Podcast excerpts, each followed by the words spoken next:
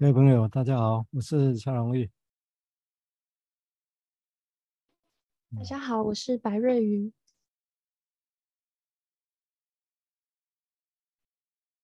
大家好，大家好，我是是呃张博健。大家好，我是王子香。嗯，对，刚刚我的疏忽，我现在是我跟赵楚兰、风楚的三个年轻朋友，白瑞瑜、慈香还有博健啊。那刚刚 小小插错，我没有先把荧幕上的顺序先 让他们知道。好，欢迎各位收听哈，这是这是我跟年轻朋友的一个一个节目了哈，那叫从风到风，风空气中的风，吹草动的风，谈论精神分析的日常生生活哈。那这是一个系列带状的活动。那我们一开始我们是先谈。我们自己出版邵楚兰出版社的第一本书《泪水里的阴影、脚印、茫然跟恐怖》。哦，那我们前面已经谈了几次了。哦，那我们这次还是会继续对，因为我们谈这个书，当然不是只是对介绍书，而是我们是要从里面再去做其他的联想。哦，所以书的内容其实对我们来讲只是一个一个起点这样子而已。哦，那我们今天会继续从。第三章，王编律师写的，请本尊站出来。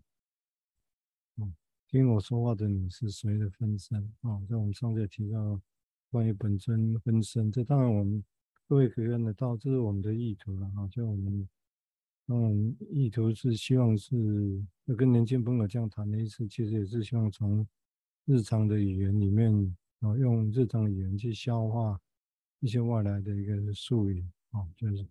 那有时候不不同的日常语言的出现，大家会习惯不知道，但大家用的时候会讲的时候才会知道说啊，原来我们是自己用这样的语言来理解这个东西啊。啊，我我个人是觉得这个理解很重要啊。那甚至对一件东西会怎么样在延伸，其实都是在这些我们日常的语言，我们不自觉的，我们需要把它自觉啊，会像有一个这样的过程啊，那这样会。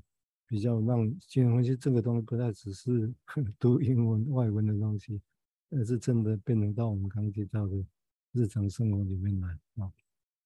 好，那我们今天那这个议题大概我们谈的是小孩子的哈，但是小孩子青少年，这当然大家如果稍有有经知识人，也许你早就知道说我们现在谈的这些小孩子指的都是心中的啊，但是。理论上来讲，好像可以这样讲嘛，但是所谓的心中那个小孩，这现在指的是什么？是那么完整、那么具体吗？或或者其实只是都是一些碎片式的片状的拼起来啊，然后依稀有一个什么样的膜合起来说，哎，这个是一个样子，我们把它叫做整合啊，尤其是这个样子啊。但这个地方不同的人都有不同的论述的啊。我想，我们当然从我们角度来谈。好，那我们现在先请瑞来先谈谈他的想法，谢谢。好，谢谢蔡医师的引言。那我就延续上周谈到关于一巴掌打上蚊子，那也有可能同时打死小孩的这一段。就当时博健的想象的这个寓言故事的后续，我觉得很有趣。他带到公平这件事情，那我在想，诊疗室里有没有所谓的公平？那这份公平是在协调之下能够形成的吗？还是会挤到彼此的空间？好比说治疗师要请假了，或者是个案临时没来，那似乎都是一种让两方产生变动的突发状况，是会动荡到彼此的感受的。那不管是实际的现实层面，或者是在情感需求方面的考量，那。讲到公平，个案心理的想象会不会也常常浮现？治疗师的爱是公平的吗？会不会对自己或其他个案有所差异？然后，好像这些早年经验或是早期跟照顾者的关系，都会影响着在治疗关系中的踏实感。所以，我觉得即使是以分身示人，那也是在关系中试图找到一个能够安在的位置。然后能够感受到自己是真实的，或者是正在经历一场真实的接触。嗯我先讲到这里。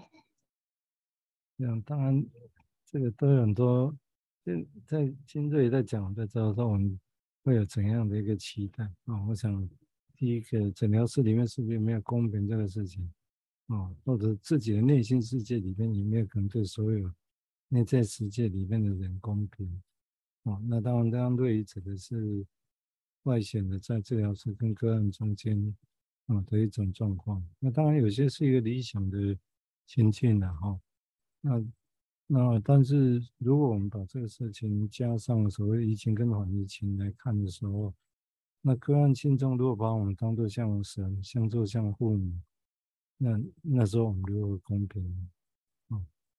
啊，神就是在神的位置。我的意思并不是我们故意去将神的位置当很爽，不是这个意思，那是指的如果内在世界。让直接把我们摆在那个位置，那这个位置我们赶快要下来，下到下到自己神坛来，那赶快跟他说，现实不是这样，我们两个是平等的，是这样的意思吗？哦，但是这样如果是这样做，那会失去了什么？对金融一些来讲会失去什么呢？宝贵的东西呢？或者这个是一般我们讲的啊，这样就可以比较公平的工作，是这样的意思吗？哦，所以在这样的。一个想法之下，就是这地方会确实都会提这个问题哈。这个问题就一般来讲，我相信是临床上会很常见的了哈。OK，也许我们有机会回过头来，等下再进一步论述。我之前提出我刚刚那几个疑问啊，让大家来一起想想这个事情。好，我们接下来请石香来谈他的想，谢谢。好，那我就接续着瑞宇的啊呃，呃分享，然后呃刚刚瑞宇讲到说，诶，那个公平好像是个案对我们的感受，然后也感觉到他们在这个动荡中，我们可以看到呃就是他呃这个移情跟反移情好像看到一种关系，然后这这个公平也让我想到就是呃。就是他，他对于我们的感受跟，嗯呃，在关系里面，事实上，呃，我觉得，呃，也让我想到在，呃，在那个，呃，黄一斌医师讲到，就说，哎，我们的治疗室里面，啊、呃，这个我这个呃关系是像碗一样。就是有有一个玩这个呃玩游戏的这个部分，就是跟公平，我不知道为什么突然连接到这个部分，然后那呃那也也让我想到说，哎，好像呃这个我们去体验他的感受的时候，好像是跟他在玩一场游戏。那这个有当然玩一场游戏并不是这么简单，说是玩游戏这么简单，它好像就包含着，好像它就是呃是呃怎么玩，然后怎么操纵客体，怎么跟他做沟通，然后我们用这个来形容就是治疗关系这样子。对，那在这个部分我就想到说，我就看到就是他在七十四页里面呢，就是。有在呃大概第七行里面就有讲到说，哎，在啊、他说虽然克莱恩以孩童的玩的方式很像就是大人的自由联想来发想，因此大呃成人的精神分析理论得以和就是孩童的游戏联想在一起，但是玩毕竟是一种行动，和说呃言说不同的行动。那两者之间还有在思索的连接地带，我就觉得说，哎，这个地方我也还蛮想知道说，哎，就这里面到底还有什么样子的连接地带？然后刚刚又讲到说，哎，那个那个这个这个案在我们心中，我们在玩游戏的时候，就是我们在治疗关系的时候，呃，他有很多很多的感受。那在在我们也好常听到他们会，我们会使用就是去用玩来去感觉这样子，对。然后我就不不禁不禁会想到说，哎，这这又是又有另外一个联想，就是说，哎，在玩呃，我就是比如说我们在玩游戏的时候，我们没有那么多的感觉，但是当一旦把游戏放慢，就是呃，我看一个呃在描述呃玩桌呃桌球的呃影集，或者是说它是一个就是我很爱看运动类的。呃，漫画或者是呃棋，就是那种麒麟王的那种呃游戏式的漫画之类的，他们常常会把那个东西放慢，就会讲到说，哎，两个人在玩的时候，哎，他们不仅仅是在这个当下的这个棋，就是棋局或者是在踢球，或者那个在干嘛，他还会回溯到，哎，这个人在踢球的那个当下，他的背景有什么，甚至。当下连接到什么样的心理状态，他就会把它好像哎用用比较艺术形式把它呈现出来。但是我觉得好像治疗中好像也会有这个 moment，就是呃他会把这个呃就是我们好像不仅仅是眼前治疗师所看到的，就是我们可能那个当下他踢出这个球的感受，就是刚刚讲的公平不公平，好像。在这边也会突然出现在这种哦，我先就是自就是讲到这。好，谢谢石相哈。我想刚刚几个层点出了几个好几个层面的议题了哈。我想那这个当然我们只是先开展想象嘛哦，那整个细节大概有时候也没办法一一去去细论哈。那我就刚刚提到一点来稍微简单的回应一下，就是说。那我们玩指的是什么？玩是自己玩，跟别人玩啊，这个当然会有不一样的一个样态啊。有些心态来讲是自己玩，进婚戒的玩的治疗有一种。那像 Winnicott 是他叫 Spiegel 是两个人互相在画，两个人在玩啊，所以这个当然背后都有隐含的希望，从这样的玩里面来看出来，那到底隐含的什么东西？那这个当然必须归功于。一部分我讲很重要，就归功于你看当初的联想说啊，玩小孩子玩会不会像大人的自由联想？这样一想好像没什么，但是因为这样一多起来，就把小孩子玩的理论，因为没理论嘛，对不对？然后可以因为啊，很像自由联想，就这样一下拉到连接到可以跟大人已经有的那些智能分析的理论论述来做连接。透过自由联，好像都自由联想这样的一个过程啊来做，所以有些事情是这样连起来，就变得会有不一样的意义在这里了哈。那这里当然，这里面也是叫人是玩是人际之间，或者这个玩对维尼口来讲，他把它往前推展到其实是文化的一步，在更大其实是一个过渡地带，或是一个文化所在的地方。哦，所以一个人怎么玩？除了内心世界之外，那是不是也传承了一些所谓的文化的经验？那这个是另外一个话题了哈。就这些文化经验指导是什么？是个案自己就学习个体的吗？还是其实是跟整体的啊这些人是是有关系的？哦，那当然这整体的人只要扩得多大，是在地多大？哦，这个当然，所以这个会涉及到另外一个更大的。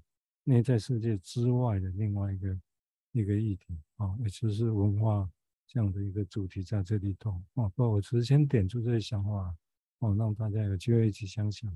那我们现在请柏建做进一步说明，谢谢。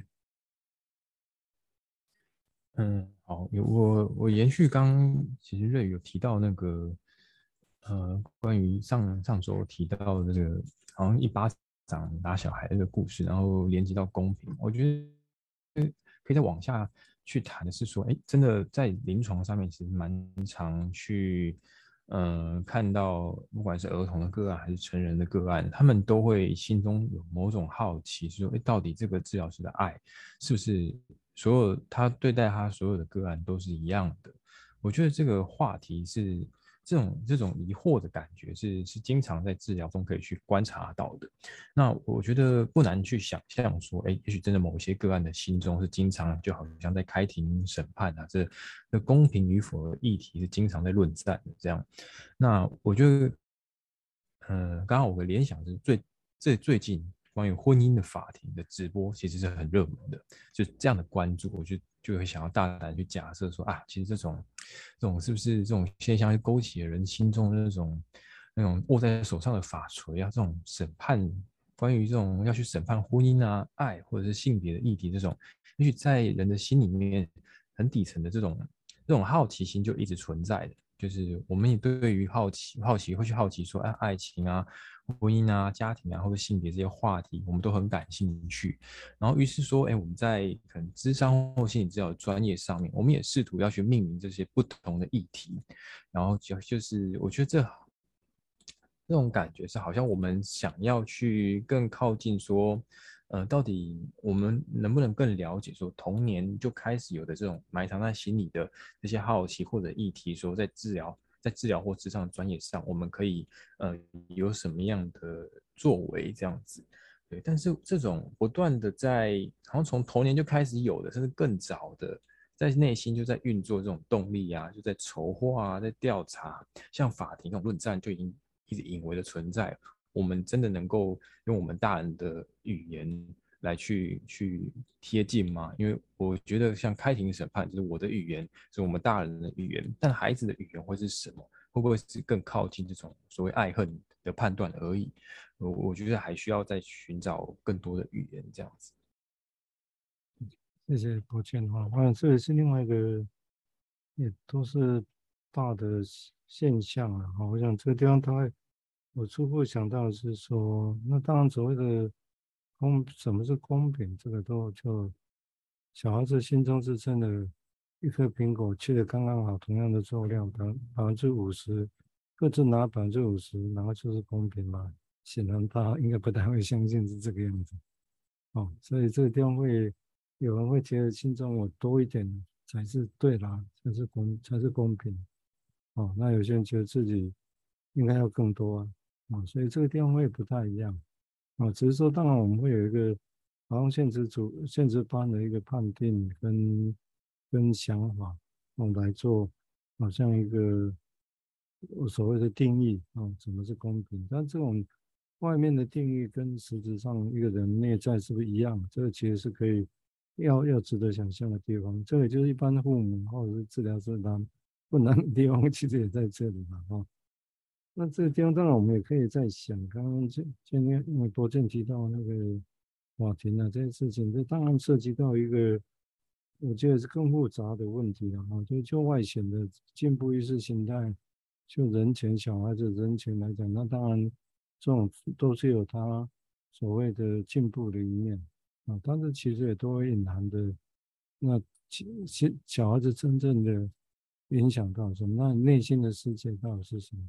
那这些事情被公开，那被公开对小孩子真正的冲击到是什么？他有办法承受吗？哦，他只能跟着大人演戏，哦，这个是一个正常过的事情。然后呢，这个这个其实是还有值得细思的地方，哦，因为这个地方会涉及到一般，哦说如果公平的另外一面就是不公平在那边竞争嘛，哦，但那种竞争是。多大的？我们说兄弟间的竞争，那是很大的时候的经验。但是竞争在人类最原始的、最原始、最原始的情况下，要与天争地，要与天争命。如果自己生下来环境是不好，他是要跟天争，跟天争的，他要让自己活下来。那这样的竞争，跟说长大以后兄弟之间的竞争，会是一样的吗？一个是。要争多一点，少一点，一个是要争我要活着呢，这个差别会在哪里？哦，所以这个其实还有很多一个很大的范围可以来想象的事情。好，我们接下来请瑞再进一步延伸他的想法，谢谢。嗯，刚刚柏谦提到大人的语言是开庭审判，然后是基于好奇或是内在的某种动力，然后我在想孩童的语言。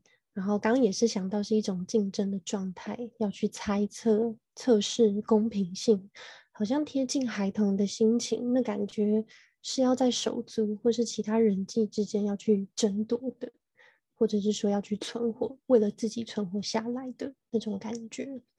那延续蔡医师刚刚提到的个案在心中把我们摆在那个位置，那如果个案内在主观世界是觉得不公平的。那不论在口语上或者是行动上怎么表达，或许都是一种无法推翻的事实。那要怎么处理这种不平衡的感觉呢？我想到在看这本书第六十页的地方，王医师的他章节里面的标题是从关系出发。那如果是从关系出发，就不会只停留在一个名称上，好比说被标签为性侵犯的个案。在这个名词底下包含了很多故事，就像呃蔡医师常常提到的一个耳熟能详的词，需要拆解才能理解这个词更深层的意义或内涵。那当一个被法律赋予罪名的人坐在眼前时，治疗师要怎么开展这段关系呢？是否可以说性侵犯也是一个分身吧？很像一个迷路的人也在找自己，就像。可能的呃，当时小孩试着做自做自己，不过被压倒性的权威或是道德意识压过后，那个放弃做自己好像就自然而然发生了，是不得不的。然后为了在没有自主能力的时候要存活。然后需要成全大人，那也就像书中说的，婴儿一直很努力在配合大人的作息，不过也使得自我的真实感也变得破破碎碎的，感觉也像是一种迷路了，找不到方向，或是实实在在的自我。刚刚也提到，让我想到一个事情，这有点吊诡，我还没仔细想想这是怎么回事，但是其实哈。我们只要大人有一个期待，这个期待是小孩子可以进美多几寸，或者小孩子不能输在起跑点，那就看了。那看小孩子做妈妈的这种时候不能输在起跑点，会在多小的时候多期待小孩子多小的小孩子可以这样子啊？那这样的意思其实是要赶快让小孩子适应社会，或者刚刚提到就竞争竞争的心理。让小孩子以后可以有竞争的更好的竞争的能力啊，在这个社会上。但是如果把这个话题用到小时候那个状况下，你就可以想看那多残酷的事情，意味着那个小孩子还在婴儿状况的时候，就多背负了多少父母的期待啊，多少期待。那这个会不会没有？我觉得还蛮难的，说真的啊。所以一般来讲，等于是因为。理论上，我觉得很难想象说，一个一个父母亲不会期待小孩子赶快可以适应大人的生活，可以只要吃睡的是白天，白天不要睡，晚上睡，啊，不会晚上不会起来再吃东西喝奶，啊，影响到让父母亲可以赶快回到工作单位啊，可以工作，可以这样子，啊，就就算这样工作假期，你抱歉。那就不会有这样日常的期待吗？我觉得是还蛮难的，蛮难。所以在这样的情况之下，对小孩子中间，其实照理是会构成一个很残酷的 两个人之间的竞争关系，你知道吗？跟父母之间，只是因为这个议题通常在爱的语言下很难，就不太会大家去讲这个事情嘛。然后我个人是这么觉得，但我觉得这个是一个很重要，其实是值得去探索的。好，我们接下来请石香再表达他的想法，谢谢。好，我听完大家所说的跟蔡医师所说的，我觉得很有趣。就是呃，从博健讲到，就是呃，他从儿童的这个呃部分连接到大人，对于就是婚姻，就最近那个很流行婚姻法庭的直播，然后呃，还有就是呃，刚刚就是瑞宇所说到的。然后，呃，加上蔡律师所说问提提出的这个疑问，然后我就会想说，其实我刚刚在这个过程中就会想说，哎，对耶，就是我刚刚在听，就说，哎，这个审判到底是从何而来？这个道德到底？好像我们说道德好像有点太过笼统，然后讲说呃从何而来，然后是何是很原始的东西吗？我第一个想象就是超我，可是好像又不止，因为刚刚蔡医师又说，哎，那个好像在呃孩子刚有孩子的时候，真的爸妈就会说，哎我。我我希望，呃，这个孩子就是，呃，也也不仅是不能，不仅是他能好好顺利好好吃饭，是他能够成为，就是真的就是一个很高标准的去希望，不是就是高标准是指说，就是希望说这个孩子是可以真的就是是一个好呃很好的这个孩子，好像就有一个标准在那里这样子。对，没错。然后那然后我最近也会想到，就是哎，最近可能也许就是看一些呃法庭剧，我就会心想说，哎，对耶，就是人啊，好像在某一个词在还没有形成，就是我们小时候还没有，也许还没有。呃，还没有了解法律的时候，我们就已经知道什么东西对与不对，然后好与不好，然后这种东西就在心中，公平与不公平，然后这个东西形成在我们的心中。然后，当然，我们也许讲，就是这个东西还蛮有趣的，就是我觉得这个东西就有很多的层次在里面。这样，就是在大家讲的过程里面，我就会觉得说，好像不只是。呃，人与人的竞争，还有很广的一个文化层面的东西，然后还有一个是，呃，也许是，呃，在还没有人与人之间的时候，也有的那一个层次，就是当自己自就是还没有课题的时候的，我在想，是不是也有这个部分这样子？对，嗯，这这个议题就会生长出好几个。可能性啊，就是当然我们现在在谈的很多发展其上议题，大概指的都是生下来之后的课题事件。嗯，那时候从绝对依赖，慢慢慢的要去相对的依赖啊，这是一个啊养成自己的过程啊。那当然相对的，因为我们现在包括这本书里面提到，我们大致会是用维尼狗基在基础来想这个事情。它指涉通常是说。其实生下来在绝对依赖的那个时候，绝对依赖，绝对依赖的时候，其实就是很自恋嘛，因为就只有自己，外面所有人都自己，因为其实也没有能力分清楚自己跟别人。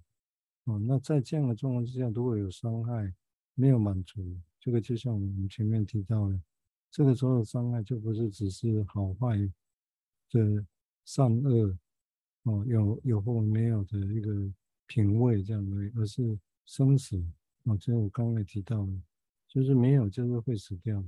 我在那个状况之下，我，比如最基本的奶水、营养的照顾，这这些事情，哦，所以这这一年，当然刚刚慈祥也提到是，那会不会有些是更原始、更早的？这是另外一个另外一个议题。那我相信以这种东西来讲，我相信也知道需要去探索这些议题的。哦，我想这个现象。大家都讲是就会有影响嘛，比如胎教啊或者什么这些，啊，那那那些情况，那为什么要胎教？为什么不是轻松就好？那这里面隐含的父母亲多少跟其他人跟社会竞争啊，这些因素都会影响啊。就是那你说不会影响吗？这这看这个需要去探索才会更清楚。好，我们接下来请柏健再做进一步的说明，谢谢。我觉得。刚慈祥提到一个很有趣的命题，我延续这个命题，就是关于道德感是怎么来的。然后我我觉得有这一定有很多的的解释或是理论啊。那但我我试着用我自己的联想来去，呃，做一个一个想象，就是说我的联想就是，我我最近看一个儿童的绘本，那在谈，呃呃。怎么生气啊？就是好像从绘本的故事里面来去让孩子去知道说啊，生气其实有一些原则哦。例如说，嗯、不可以伤害自己，然后不可以伤害别人，然后还有一些其他的原则这样子。然后我就在想说，嗯，我我要生气的话，要遵守这些原则。我我觉得到底对孩子来说，到底经验到什么？我我觉得他一定会学好一些。一些能力，而我觉得这个能力跟社会适应是非常息息相关的。但那是我们大人才知道，但小孩不知道。但至少他如果乖乖的学好这个绘本，他至少会学到某种技能、某种能力，这样，然后长大以后也会用到这样。但这，呃，我想说的是说，会不会这种道德感是借由这种负面情绪的消化，也许用各种方式，也就是绘本提到的方式或者其他的方式这样子，然后慢慢的一个孩子能够去处理这种内在的情绪啊，调节这种情感，然后他也顺便能够知道一些怎么样跟人家交朋友，怎么样在别人面前表达生气，然后他有这些社会适应的的能力，好像我觉我觉得隐隐约约的这个道德感就包含在里面的。这个孩子在这个社会或者在这个家庭里面成长的过程，他就听了很多的绘本故事啊，呃，听了大人讲很多的道理跟陪伴之类的，好像默默的就就学得了一些社会适应的能力。这是我我借我的联想来去猜想说，这个道德感是怎么来的？这样。那个地方当然就涉及到一个议题，就是譬如说以社会适应为例，那当然免不了，免不了，但是。如果，但是如果过于强调，就以金融分析时也曾经发生发生过这样的一个情境，就是说，如果以社会适应为例，哦，有一部分的美国的一个散户我相信应该是一部分的，就是如果后来强调的是人如何去适应这个社会，那这个地方当然就面临到一个问题，就是那金融分析难道只是社会的帮佣吗？那我们预测是这个社会就是最完美的吗？哦，那为什么我们这样的一个技术跟学门本身，只是要帮大家去适应这个社会？尤其如果是左派的人会认为，那么资本主义的社会不是很多问题吗？哦，像这个地方会，但是当然现实面我们又不能说啊，这个人一定要跟社会都格格不入。所以这个地方会有一个很很有趣的一个现象啊，这当然也可以延伸到所谓的。小孩子作为一个个体，那跟所谓的群体中间，哦，跟群体是怎么回事？哦，那人为什么愿意割舍自己的自己的一些极极限？哦，没有要把自己的欲望达到最高度的满足，而愿意去屈就团体的一些压力，哦，也团体的一些要求呢？这是很。古老的命题啊，弗雷德在《团群体心理学》里面也提过这个问题。哦，那这个地方当然就会涉及，那是那这个议题跟刚刚石香还有柏健提到所谓的社社会上道德感的形成，这关系到是什么？那当然我也同意刚刚柏健提到，这这只还还有很多论述的啊，就是说光从金融分析是不是就可以很清楚的讲清楚道德感是怎么来的？我个人现在其实也还是。保持疑问啊，因为我也不认为啊。好，那我们就再还有录起来还有十五分钟，我们看看三位就平均谈谈你们的想法吧，谢谢。好，那。呃，刚慈祥有提到，在还没有了解法律的时候，好像在心中就有着一些概念形成。那公平与不公平是什么时候形成的？是在第一个手足出现的之后，然后开始感受到，哎。不是妈妈的最爱的恐惧吗？还是在看到爸爸妈妈相爱，手牵手走在一起，独留自己在一旁的时候呢？好像生下来之后就开始有那种很紧张、害怕失去爱，然后不乖、没有奶水喝的感觉。所以这个竞争比较论公平，那如何发展到长大以后？我觉得这蛮值得继续思考的。那呃。我分享一段，因为我记得好像上周就伙伴有讲到王医师写这篇文章是有层次跟起承转合的。那我读到后面有一段，在第七十七页，王医师说，呃，总得有个开始的名字吧，也许就是性侵犯的治疗，或是心理治疗的开场。之后才有成长谈论的空间和象征。那当分裂或解离的碎片发展到可以有自己的感受与表达，进行中的故事才能比较清楚的前后展开。美化的过程就如同一种幽默，让这一个开始就像童话故事一样，可以顺利些的被阅读吧。这段我读着读着就感觉有一道光打在书上，是带有希望的光。我很认同这个感觉，就是当一段心理治疗能够开始的时候，那些可能没有机会用语言描述过的场景或感觉，当借着说来整理过去经验的时候，就是一个开端了。那重新理解记忆的片段，或是耳熟能详的词语，再拆解得更细致。那这个时候可能有一些尘封已久的碎片的片段，好像才能再一次被启动，或是把感觉拼凑起来。嗯，我跟慈祥有没有什么想法？谢谢。好，那个，呃，延续瑞宇所说的就是确实心理治疗，也许可以更理清，或者是。或者是更去慢慢的去思索，不一定理清，就是思索那个呃很难去呃拼拼凑的一些分裂，或者是呃解离的碎片，或者是刚刚所说到的那个呃，也许刚刚大家所在讲的那些感受，我不公平，公平，那个其实呃单就字面上，其实是下面有很多的意思在里面。